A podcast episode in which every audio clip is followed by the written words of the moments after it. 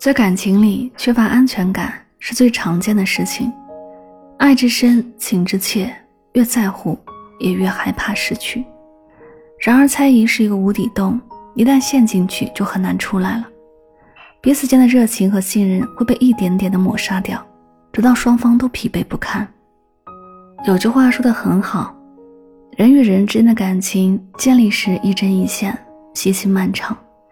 拆除时却只要轻轻一拉就能散。当你开始试探的时候，就已经输了。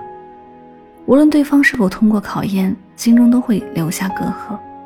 要知道，真正爱你的人不需要刻意去试探。若是不爱，试探也没有任何意义。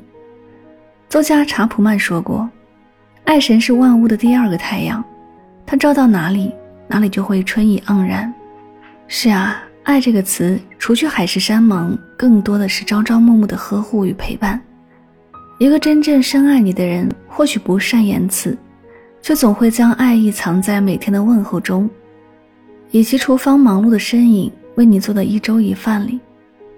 当你对一段感情不确定时，与其辗转反侧，不如纠结试探，不如回到生活中好好体验，因为虚情假意的爱。终会露出凉薄与冷酷，真正用心的人会尽显铁汉柔情。事实上，不管在感情或生活中，安全感首先是自己给的。如果没有信心，就先提升自己，将重心放在自己身上，努力变得更优秀，然后再去重拾爱。